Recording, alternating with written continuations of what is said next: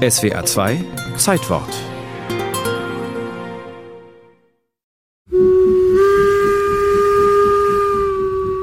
Ohne den Traum von der Eisenbahn wäre aus der Banane wohl nie das weltbekannte Markenprodukt Chiquita geworden.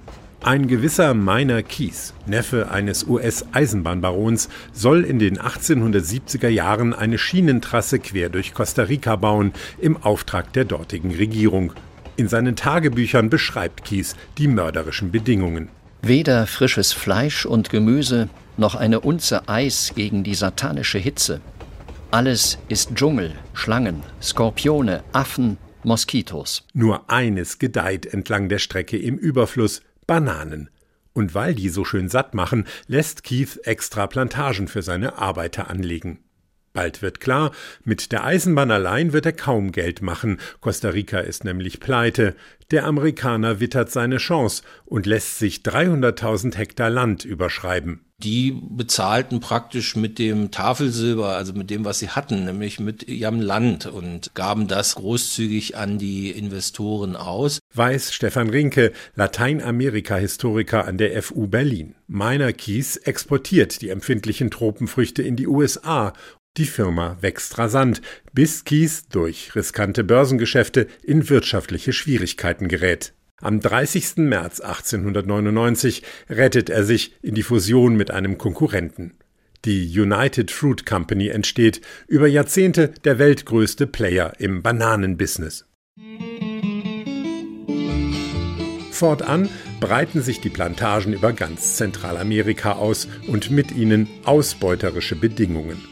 1928 streiken Plantagenarbeiter der United Fruit in Kolumbien. Nach einem Monat schlagen Militärtruppen den Aufstand blutig nieder. Spätestens seit diesem Massaker gilt United Fruit als skrupelloser, unerbittlicher Krake. El Pulpo. Doch wie gegensteuern? Das Unternehmen braucht unbedingt einen Sympathieträger. I'm Chiquita Banana and I've come to say bananas have to ripen in a certain way. 1944 hat sie ihren ersten Auftritt, Miss Chiquita. Das Fräulein mit den Kreolenohrringen und einem Fruchtkorb als Hut singt und tanzt sich in die Herzen der Konsumenten. Hinter dem freundlichen Gesicht der Werbefigur aber gehen die dunklen Machenschaften weiter. In Guatemala fädelt der Konzern zusammen mit der CIA und einflussreichen Geschäftsleuten sogar einen Staatsstreich ein. Lateinamerika-Experte Stefan Rinke. Es gelang letztendlich diesem Teil der US-amerikanischen Elite den Eindruck zu erwecken, dass man es mit der Regierung in Guatemala mit einer verdeckt kommunistischen Bewegung zu tun hat und auf einmal stören die Sowjets vor der Haustür. Das wollte man verhindern. Im Juni 1954 reißt ein von den USA unterstützter Ex-General die Macht an sich. Der rechtmäßige Präsident muss fliehen. Kein Einzelfall.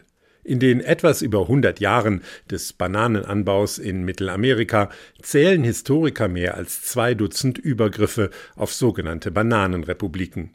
Der Niedergang von United Fruit wird dann von der Wirtschaftsmacht Europa erzwungen.